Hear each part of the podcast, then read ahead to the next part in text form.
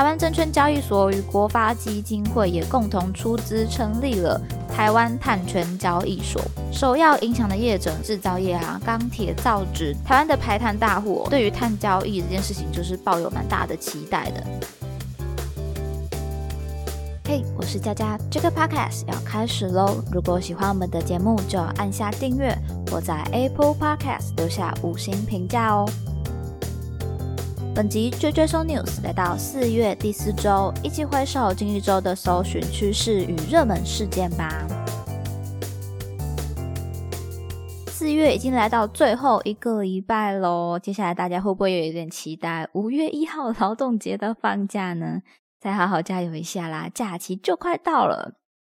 今天早上佳佳起床的时候呢，就发现诶有点喉咙痛诶所以大家如果今天觉得佳佳声音有点不一样的话，还请各位包容包容，然后可以分享一下这个节目，哈哈。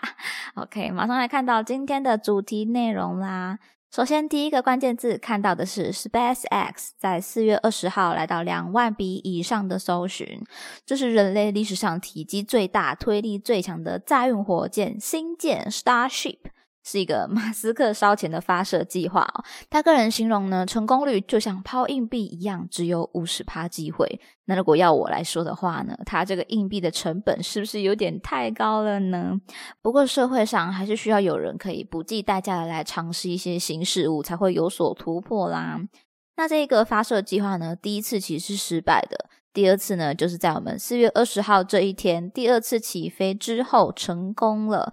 但是升空两分钟四十九秒之后就开始失控，最后爆炸了。不知道大家有没有看直播呢？那如果你们有观赏直播的话，就可以感受到当地那个现场的热血沸腾的感觉，那个掌声跟呼声真的非常，嗯，让人听了会觉得非常高昂的。然后我当下在看的时候就想说，哇，感觉像参与了一个应该会被记录在历史课本里面的事件。那马斯克这次发射火箭，火箭的终极任务究竟是什么呢？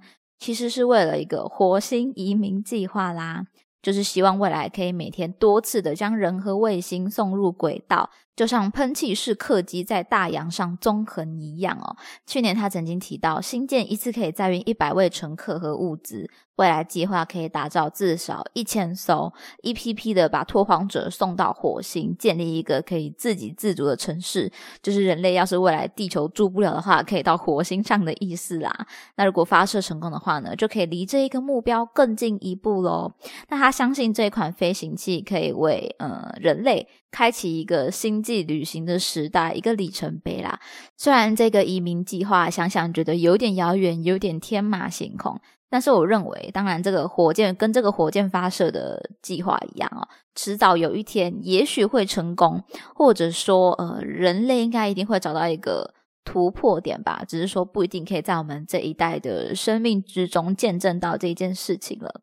其实也可以引导到对于地球的一些未来啊，极端气候的问题，都是人类一定会面临到的危机了。我最近刚刚好在看《新世纪福音战士》，非常怀旧的东西哦。一开始是先跟几个好朋友一起去看展览，回来之后才觉得说有点好奇他到底演的什么，才看动画。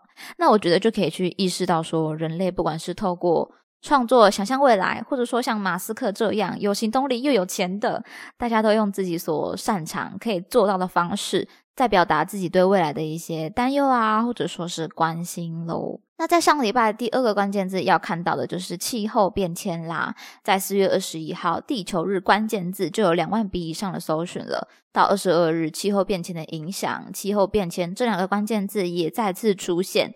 占了榜首的二十万笔以上搜寻量，那这个话题它可以登上榜单呢？节日流量以外，一方面也提到了是气候变迁署筹备处的揭牌典礼啦。新闻里提到，筹备处下设综合规划组、排放管理组、减量推动组以及调试韧性组。共四组十五科，人力来源除了来自于环保署气候变迁办公室现有人力之外，也会持续增补到八十四人。那这个单位就跟台湾二零五零近零转型的目标有关系喽。近期台湾在关注这些碳费啊、碳交易这一块的流量，也算是正在提升中。台湾证券交易所与国发基金会也共同出资成立了台湾碳权交易所。首要影响的业者呢，就是在制造业啊、钢铁、造纸等产业的朋友啦。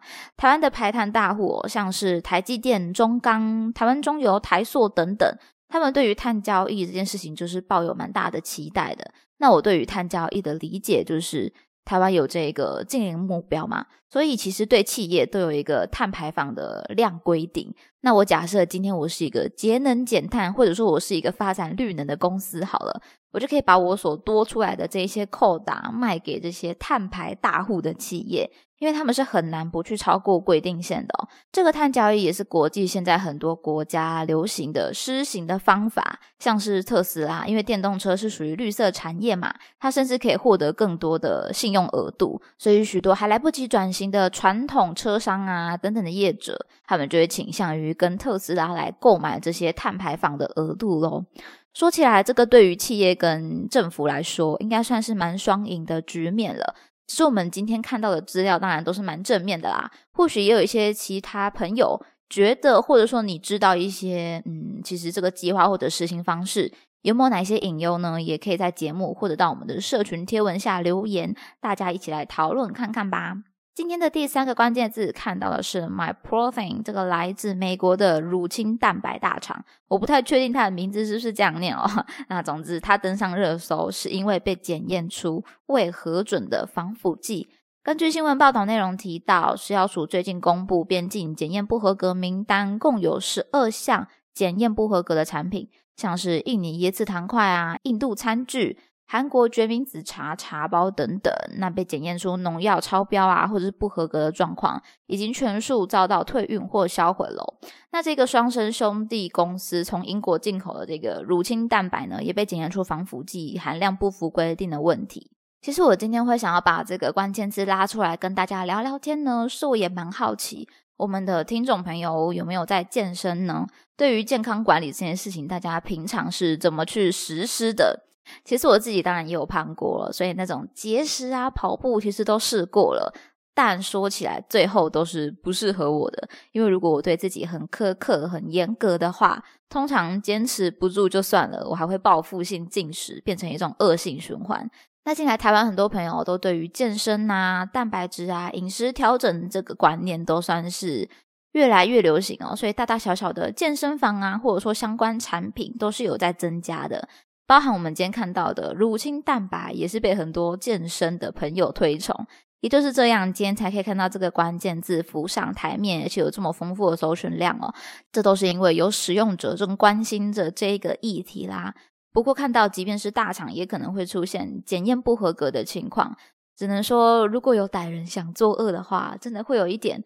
防不胜防的感觉，那身体健康这件事情会不会其实还是靠天然的食物最好最安全呢？大家也可以来跟我分享一下你的想法啦。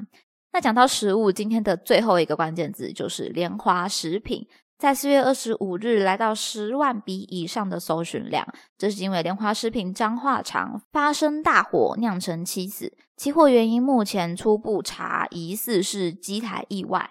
那大火之后就有很多的问题，几个问题受到关注哦。第一个就是关于门市啊食品供应的问题，这边是因为嗯莲花食品它主要是中南部超商的。供应鲜食的一个厂商嘛，那这边统一超就回应说，当然各门市之间会尽力去调度哦。目前的彰化厂停工，主要是影响中南部啊。那这边思考下来，如果影响到营运呢，就会影响营收，对于企业当然是比较重创的。或许在股市上也会有一些动荡喽。第二点，保险赔偿的议题，这边也是新闻中其实都会去提到的。影响的两家保险公司是第一产险跟国泰产险。根据新闻报道，赔偿金额是可能会突破亿元大关了，所以保险公司的风险大概也是这样。但大家也可以理解到一个保险的重要性，就是所谓的不怕一万，只怕万一啦。第三点就是逃生观念了。根据新闻里面谈到哦，大火逃生时有十五名员工逃到冷冻室。但因为冷冻区是没有门的，只有那种塑胶挡帘，所以浓烟呢还是不断的窜进去了，造成很多一些呛伤或者是严重伤亡的状况。其实之前就有听说过，火灾时浓烟其实是会比大火还可怕的，多数的重伤都是因为浓烟呛伤才造成。所以开门发现门外充满浓烟和热的时候，大家要记得，可以赶快把门关起来，待在一个可以隔开浓烟的居室里面。判断状况可行的话，再尽量向外向下逃生。不过，如果今天你是在地下室的话，则要往上逃到一楼哦。发生任何意外哦，甚至有生命离开，当然都是所有人非常不乐见的情况。所以，这些逃生观念，大家真的要记在心里面。企业老板也不能忽视像相关的逃生设备啊、演练这些步骤。其实想到这边，就会觉得说，嗯，其实学生时期做的那些逃生演练，也是有它的意义的啦。那么今天的内容就分享到这边，听完节目欢迎留言你的任何想法，佳佳也会一一的来回复哦。喜欢的话要记得订阅加分享，追踪追追 news 来加入这个 podcast 的聊天室吧。追追搜 news 系列与大家一起思考与迈进，期待您下次继续收听，我是佳佳，大家拜拜。